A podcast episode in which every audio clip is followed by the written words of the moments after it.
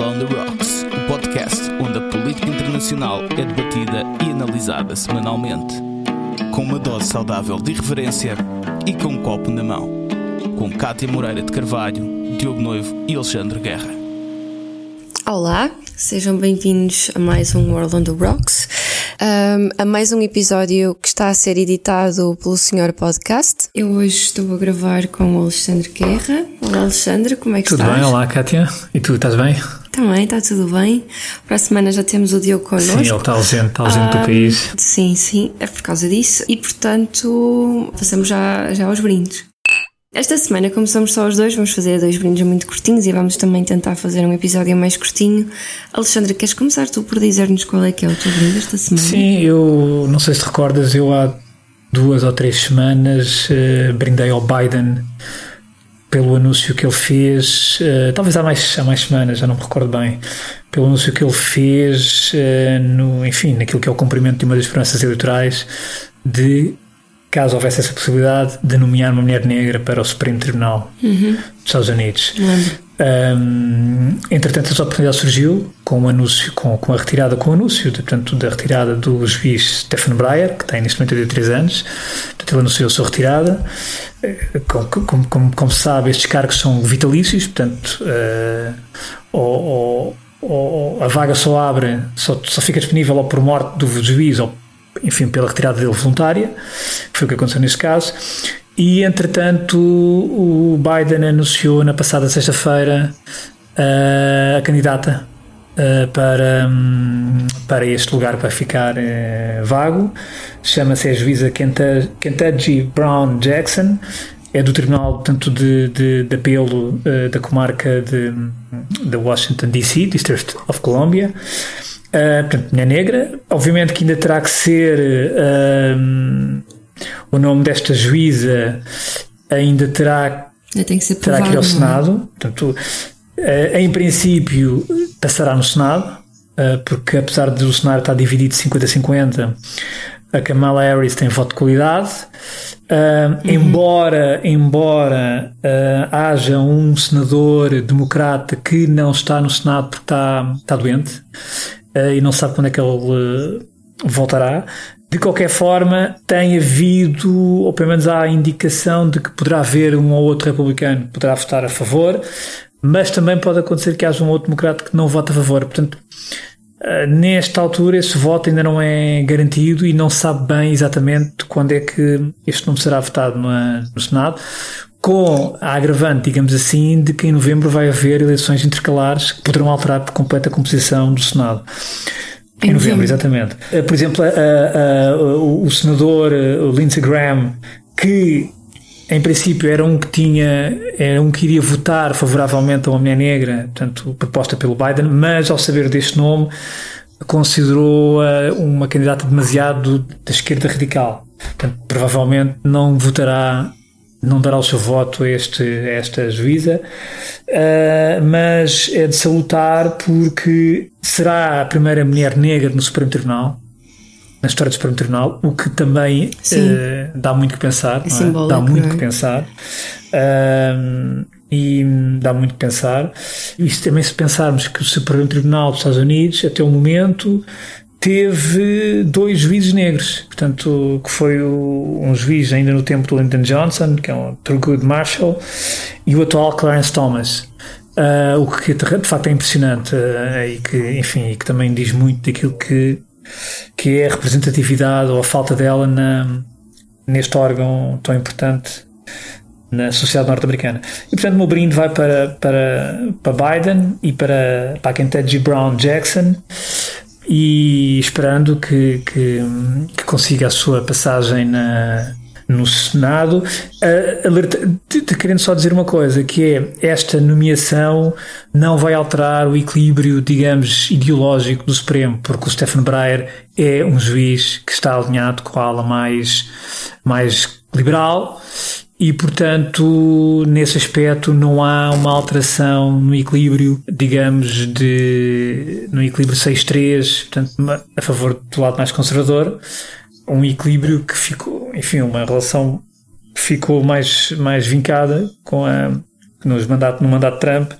onde ele realmente, o, mandato, o Trump teve a oportunidade de conduzir três juízes, que era de facto, e aí sim, alterou sim. para mais um, portanto, a, a, lógica conservadora daquele, daquela, daquela instituição. E portanto, o brinde vai para, para, para. Acho que passou um pouco despercebido este anúncio do Biden. Ah, sim, com o que tem Passou um pouco é? despercebido, mas é da maior importância. Portanto, brindo tanto ao Biden, que cumpre uma promessa eleitoral, como às vezes a Kentucky Brown Jackson. Diz-me só uma coisa. Uh, tu disseste que é um, é um senador democrata que está doente, isso implica. Sim, Ou seja, ele está doente sim. de forma tão prolongada que impede a participação dele nesta votação? Ou, ou mesmo que a presença dele seja impossibilitada, não existe outra forma dele votar? Não, penso que não. Ah.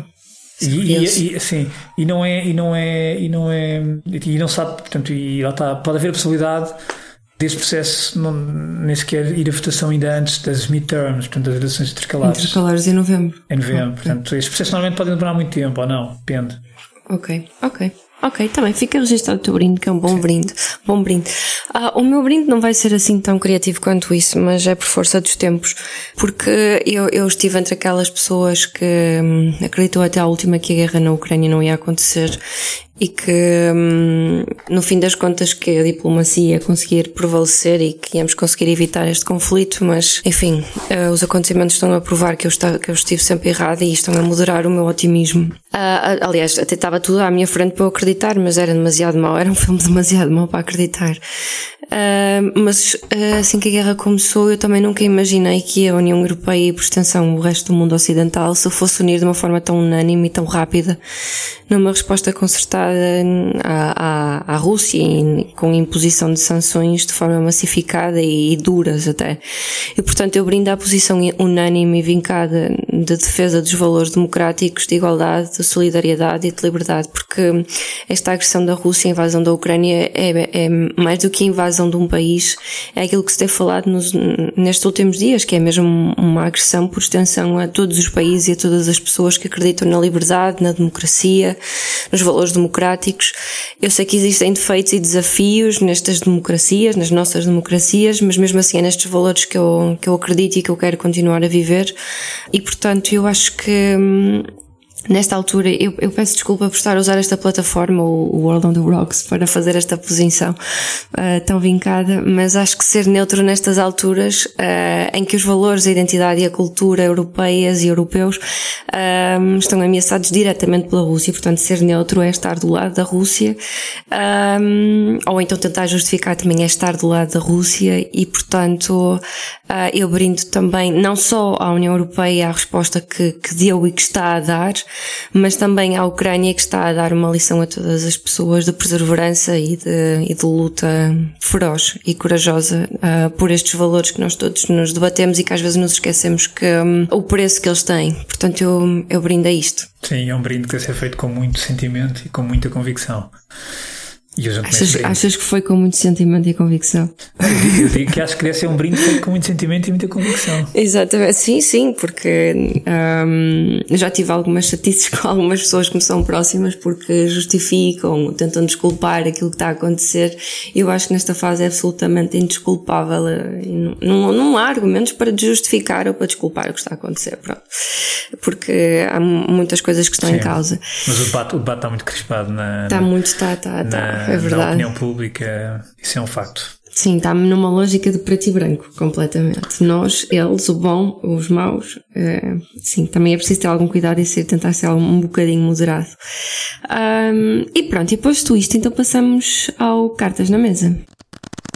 No Cartas da Mesa esta semana, nós vamos falar sobre a Bósnia, uh, ou melhor, quem vai falar mais até vai ser o Alexandre. Eu estou aqui numa lógica mais de aprender, não que não saiba muito bem a história da Bósnia, porque tive a oportunidade de andar a estudar um bocadinho sobre isso, mas acho que o Alexandre tem, tem uma, uma visão um, da situação nos Balcãs e sobretudo a Bósnia que vai ser muito interessante partilhar aqui. Portanto, eu, eu vou-me juntar aos ouvintes a, auscultar-te e, e, a aprender contigo. Uh, isto porque uh, foi na semana passada, não foi? Uh, que nós vimos, se eu dizer alguma maneira, corrijo-me, nós vimos alguns apelos por parte do, de um dos líderes da, da Bósnia para um, os sérvios bósnios um, se juntarem, preferirem juntar-se à Sérvia e não um, continuarem a permanecer na Bósnia. E portanto isto pode ter algumas consequências para a União Europeia. Isto está, de certa forma, relacionado com uh, o desejo da Rússia em desestabilizar a União Europeia, em criar o caos. Existem muitas formas de criar o caos, não é só através de uma guerra. E uh, a própria União Europeia, na voz do, de José Borrell, já veio dizer uhum. que isso não está sequer em cima da mesa, que estão sanções pensadas para a Bósnia para evitar que tal aconteça e, portanto, Logo a seguir acontece a invasão da Ucrânia e, portanto, acho que é importante, nós achamos que é importante falar um bocadinho sobre isto, porque as atenções estão todas voltadas para a Ucrânia e, uh, e estamos a esquecer que existem outras frentes de batalha um, em que a Europa também se deve concentrar para evitar esta tal ameaça aos valores, à identidade e à cultura da União Europeia. Alexandre, o que é que nos queres dizer sobre isto? O que é que está realmente em, em cima da mesa? Põe mesmo as cartas em cima Sim, da mesa sobre, ter, este, sobre o que é que está a acontecer. Vou meter porque acho que uh, nós, aliás, quando escrevemos este tema, é sobretudo um alerta. É uhum. não tem sido falado. Um, os focos estão muito estão todos dirigidos para, para a Ucrânia, naturalmente, mas quando estão em causa conflitos, ou quando está em causa um conflito entre potências e quando estão em causa interesses que vão muito além da Ucrânia, uh, e quando estamos a falar entre, e como há pouco também referiste no teu brinde, quando está em confronto, enfim, uma certa ideia de sociedade, um modelo de sociedade, valores, um, e quando há um, uma potência como a Rússia que olha para a Europa como um todo, como um inimigo, é preciso ver e ter atenção aos vários tabuleiros onde a Rússia ou Moscou poderá jogar as suas peças. A Ucrânia é, um, é o principal tabuleiro, uma ideia que eu sempre defendi, ou seja, a Ucrânia em si é um tabuleiro, portanto, não é, é onde a Rússia está a jogar determinados interesses, mas não é o único. E a Bósnia uh, e os Balcãs como a história já nos demonstrou, a história recente, é outro tabuleiro onde a Rússia tem muita influência e onde a Rússia já jogou muitas peças. É verdade, sim. No âmbito desta crise uh, e no âmbito daquilo que é, uh, como tu há pouco referiste, o objetivo de Putin poder querer destabilizar ainda mais a Europa, há um foco potencial muito perigoso neste momento na Bósnia, nomeadamente na República Sérvia, portanto, que é a entidade sérvia da Bósnia-Herzegovina. Sim, aqui... deixa só dizer, deixa só dizer que a Sérvia basicamente está dividida em duas, em duas entidades, em, do, em duas entidades exatamente, a, a, República Federal da Bósnia e a Sérvia da Bósnia. Sim, a República Sérvia é a entidade de Sérvia, portanto, digamos uhum. que está mais alinhada com Belgrado, e depois tens a entidade, a entidade croato-muçulmana, que é onde estão os muçulmanos e uma pequena, e a parte croata também. Um, isto tudo resultante dos acordos de Dayton de 95. Uhum. E tem uma presidência tripartida, onde tem um presidente sérvio, tem outro uh, muçulmano e tem outro croata. Portanto, é uma, uma, uma, entidade, uma presidência tripartida.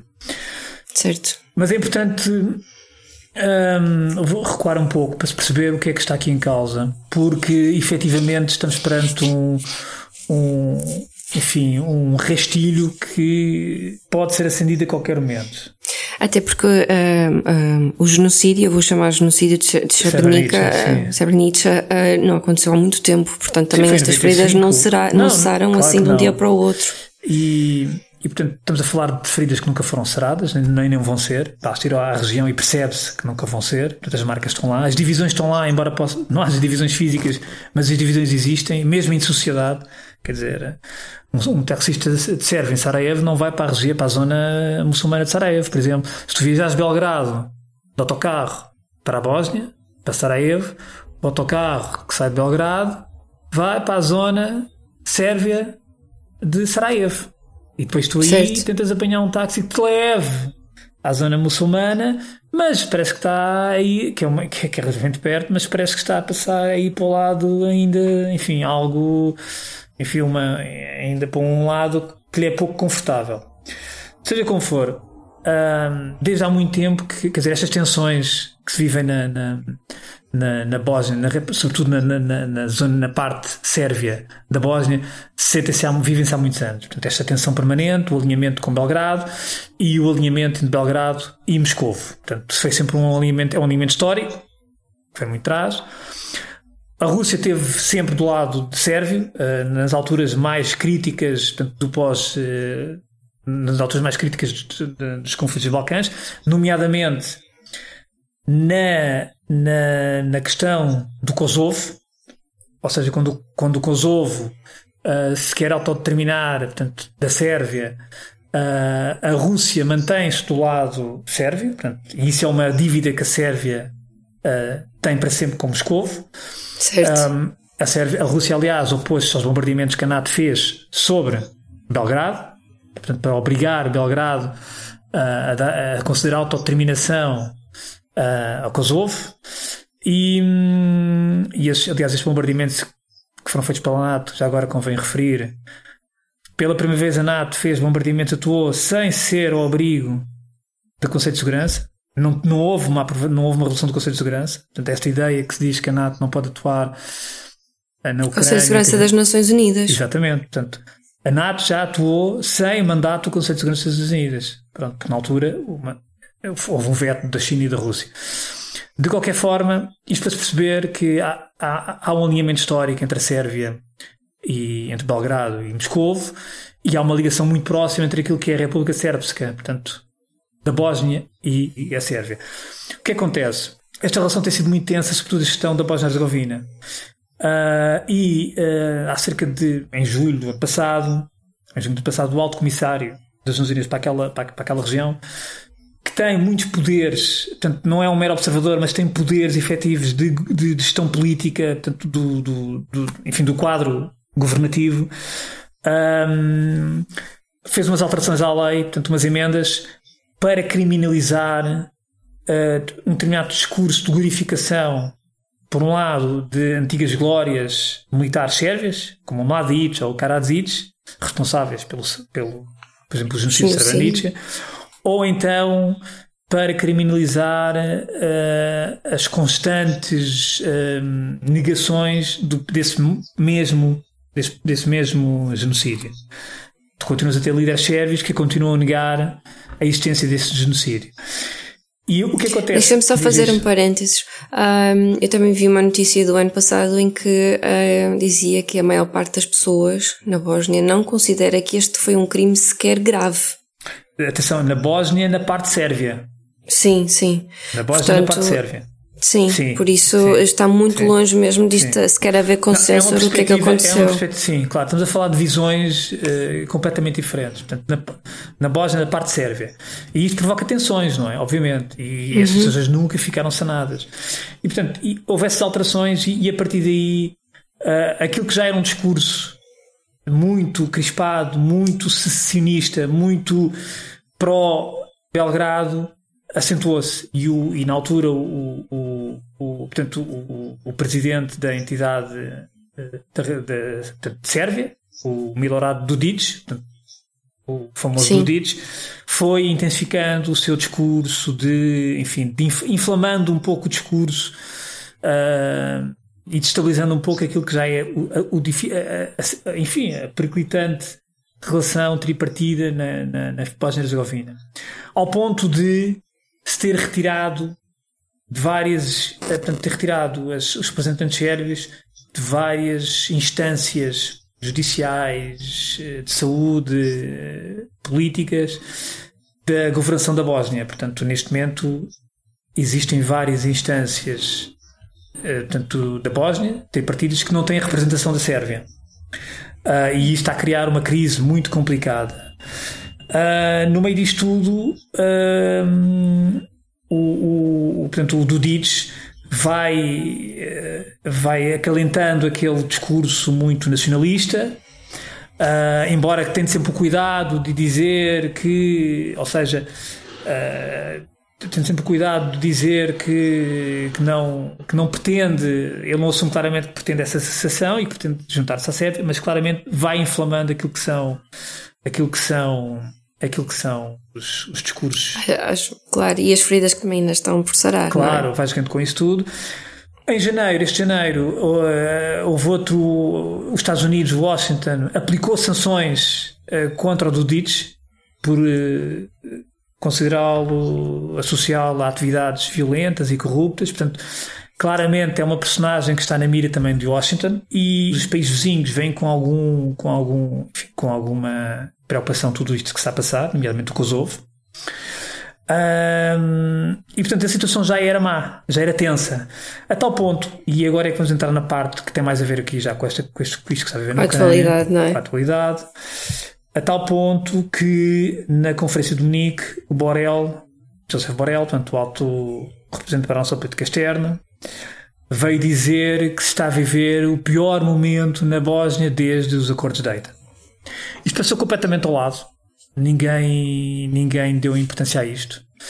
Um, mas uh, isto foi preferido portanto, pelo, pelo Borrell. Houve uma reunião dos ministros dos negócios estrangeiros no dia 21, portanto, segunda-feira, poucos dias antes da invasão da Rússia à Ucrânia, onde a principal conclusão foi a possibilidade de se aplicarem sanções à Bósnia-Herzegovina. Isto não foi noticiado em quase lado nenhum.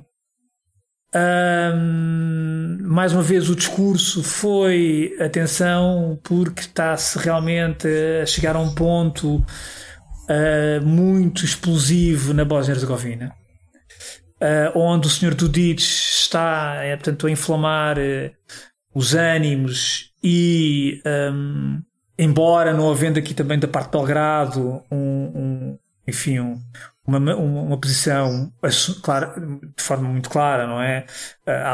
De forma muito direta, enfim, a inflamar os ânimos, mas claramente, diariamente, vai-se notando na Bósnia e na Sérvia que há um. Sobretudo na Sérvia, a nível de algumas elites políticas, que há uma vontade, quer dizer, e, e mesmo alguma imprensa vai sempre uh, inflamando os ânimos, vai, vai evocando sempre aquilo que são alguns valores nacionalistas, vai criticando sempre o Ocidente, nomeadamente pela questão de Srebrenica. Portanto, isto, vai, isto é sempre uma constante naquilo que é Pois digamos, claro. o cotidiano, exatamente, e vai, e vai minando. E, portanto, deste Conselho de Segurança, deste Conselho dos Ministros dos Estrangeiros, segunda-feira saiu essa possibilidade de sanções. Isto passou completamente ao lado. Sim, deixa-me só dizer, estou a citar, o Borrell até disse que estão prontos para usar todos os instrumentos disponíveis se a situação exigir. Exatamente. Eu imagino agora que com esta situação da Ucrânia Pronto. que aconteceu depois, é, que se tal for necessário, eles vão mesmo usar todos os instrumentos disponíveis para evitar tudo. que Exatamente. A, a situação descambe.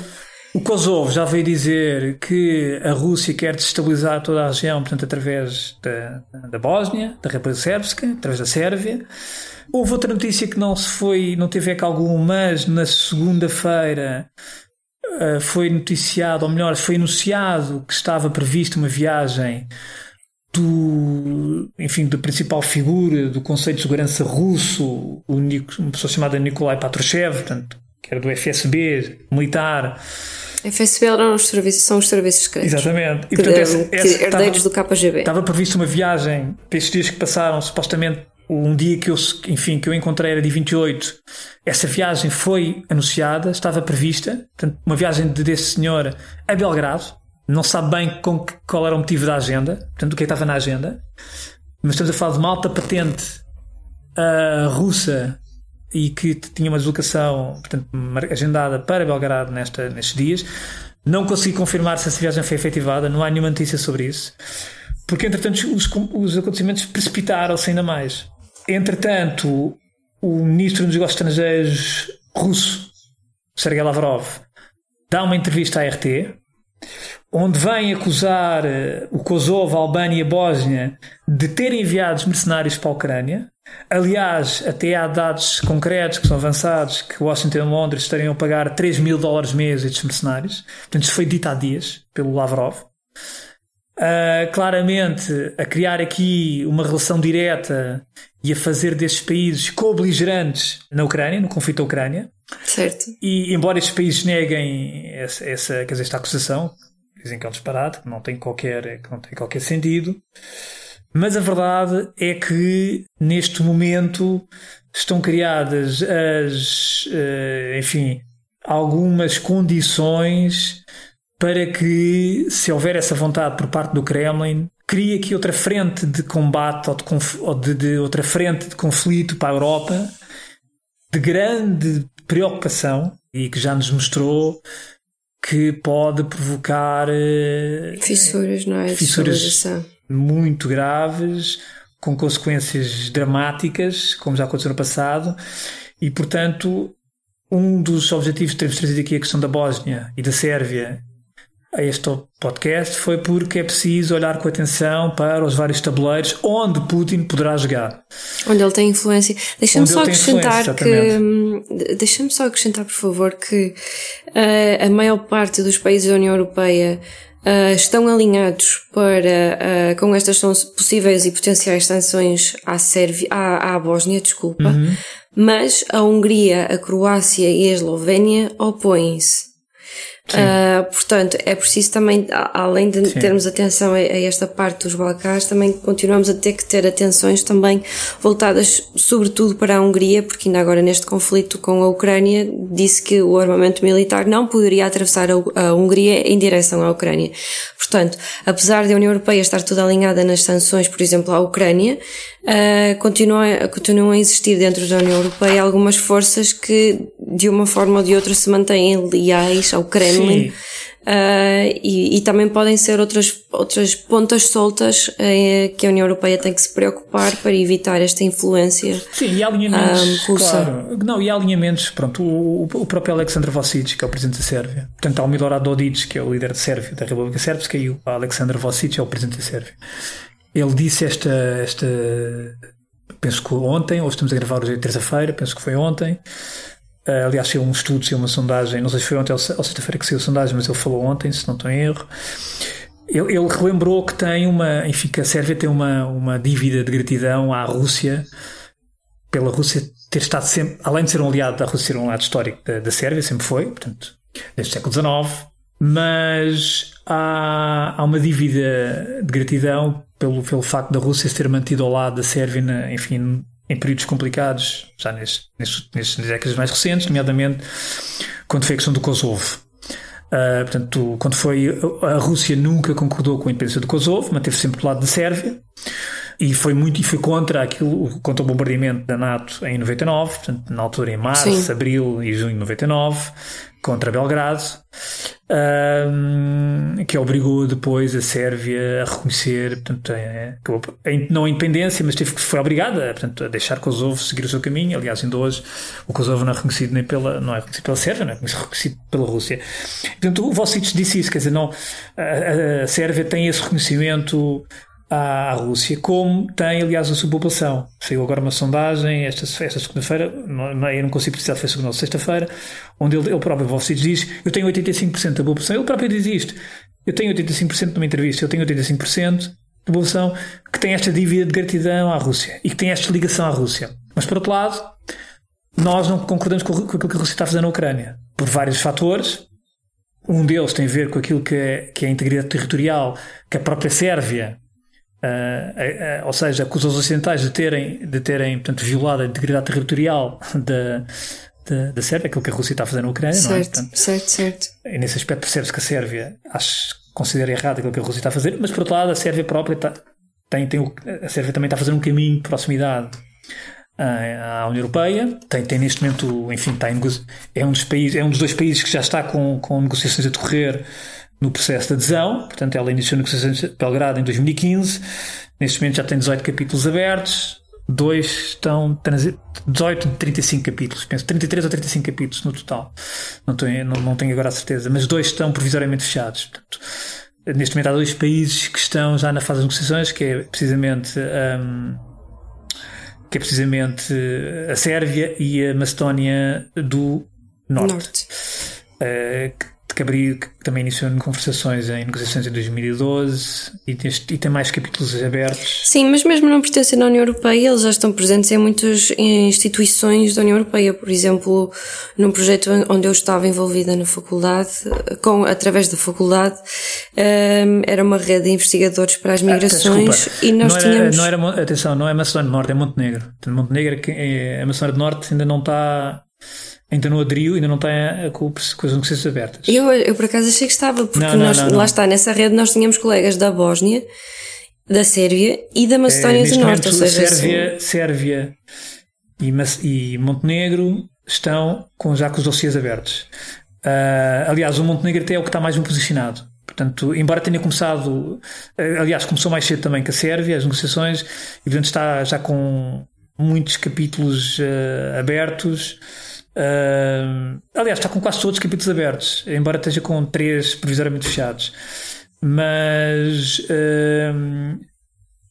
porque nós temos neste momento dois níveis, dois estatutos aqueles que já iniciaram negociações, que é dos Balcãs Orientais, que é uhum.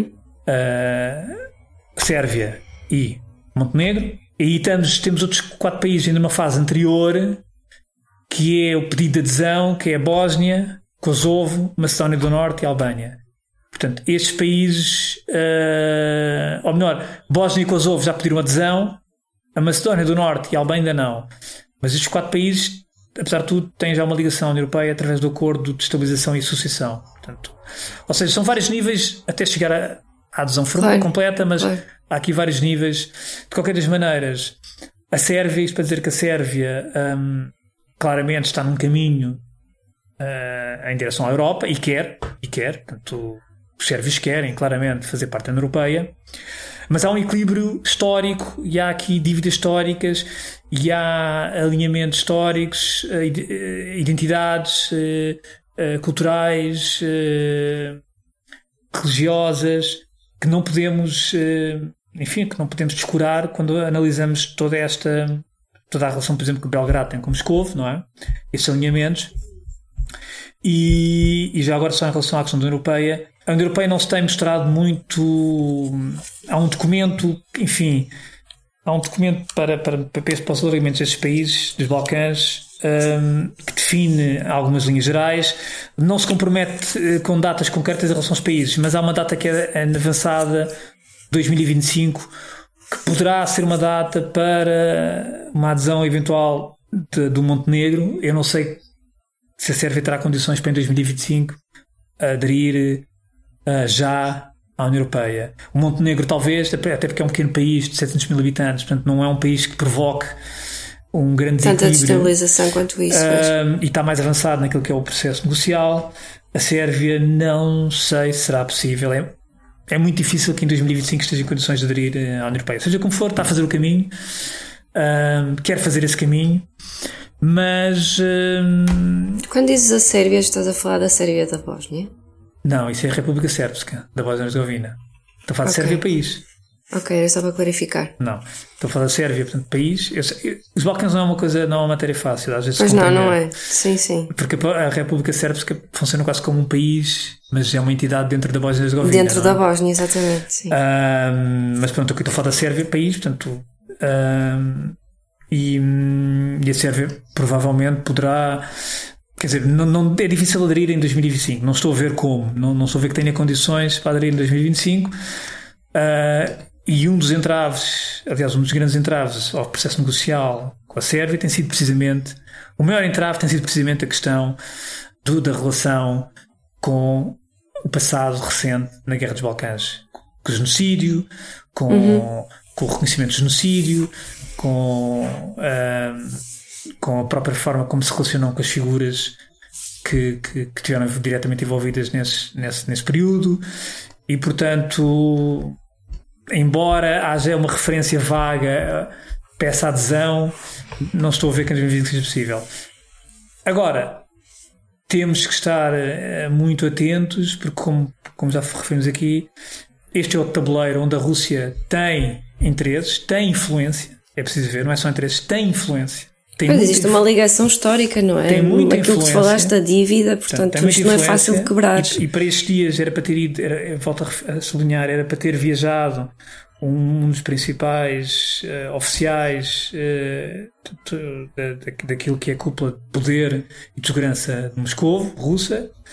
Uh, eu não consegui confirmar se essa viagem foi feita ou não, de facto não há referências, mas era para ser feita, de Nikolai Patrushev. E não podemos também ignorar aquilo que têm sido as acusações de Lavrov, que em relação aos mercenários que estão da, do Kosovo, da Bósnia uh, e, da, e da Albânia, das declarações que ele fez agora há dias, uh, e envolvem diretamente Washington e Londres, que estariam a pagar 3 mil dólares por mês, portanto, estes mercenários. Sim. Um, obviamente, isto já foi, já foi negado, já foi rejeitada esta, esta acusação, mas Moscou está a mexer alguma coisa em relação a esta zona. Ok. É, um... E é isto que nós temos que, é isto que os líderes europeus têm que estar atentos, temos todos estar atentos, uh, e não podemos esquecer que realmente na segunda-feira anterior à invasão, a principal decisão que saiu do Conselho dos Ministros dos Estrangeiros foi precisamente sobre a Bósnia-Herzegovina e sobre aquilo que é o discurso inflamatório uh, e, e, nacionalista e, e até, enfim, um discurso até como é que é, revisionista ou negacionista. Negacionista, sim, ou negacionista, mais negacionista. Do, do Audides, uh, que já se percebeu que também era uma figura propriamente recomendável, ao ponto dos Estados Unidos, Washington tendo também aplicado sanções agora em janeiro. Isto está tudo a passar ao lado, ou seja, não, não se dá muita atenção a isto, mas a verdade é que na, com os Balcãs não se pode facilitar, nem se pode desvalorizar o que se passa ali, porque já a história já nos ensinou que é explosivo. Portanto, aquilo é uma zona Exatamente. muito explosiva e, e, e se a Ucrânia e a Europa, um, os Balcãs uh, estão praticamente no centro da Europa, quer dizer, uma parte dos Balcãs é quase que está ali no centro da Europa e há, e há outra parte que está há muito pouco tempo, do, enfim, tem a Itália muito, muito perto, tem, enfim, Grécia, Bulgária, portanto estamos a falar realmente de, enfim, de, de uma região que enfim, que já, já provocou grandes desequilíbrios e, e perturbações na, na Europa, tanto, recente, tanto no passado recente como no próprio durante o século XIX e, e, e, basta ver a Primeira Guerra Mundial, onde é que começou, e portanto em Sarajevo, eh, quer dizer, pelo menos o, o pretexto, ou digamos o rastilho, foi em Sarajevo. Exatamente, uh, foi um jovem que se identificava Sim, com os anarquistas, anarquistas e que matou o arquiduque Francisco Fernando e isso foi o pretexto para começar a Primeira Guerra Sarajevo, Mundial. Sim, exatamente, então foi um pretexto. E nós eh, okay. achámos importante, não é? Trazer isto aqui para... Para deixar o alerta, como tu disseste. E atenção, sim, sim. Uh, não sei se tens mais alguma coisa a acrescentar. Não, eu acho que para já era, de facto, era, era, era sobretudo, enfim, lançar aqui um bocadinho de discussão, chamar a atenção desta questão e, e porque realmente já percebemos que Vladimir Putin vai tentar destabilizar uh, mais o máximo poder, de, mais é? poder, a União Europeia. a União Europeia, o Ocidente e vai tentar usar todos os tabuleiros todos, eh, todos os tabuleiros para, para isso. Ele até agora só está na Ucrânia. Está na Ucrânia de forma assim mais ostensiva e aberta, não é? Porque... Ostensiva e aberta, mas tem utilizado tudo o que tem sido, por exemplo, a nível de, de ataques cibernéticos Hum, uh, isso já, é, já vinha a acontecer. Já vinha a acontecer, é uma, é uma forma Aconteceu na Estónia, que é um país da União Europeia. exatamente, em 2007, exatamente. Uh, de uma forma bastante grave, mas desde então tem, enfim, tem sido vários ataques, vários, eh, vários as, as, as, as, as, as ofensivas, não é?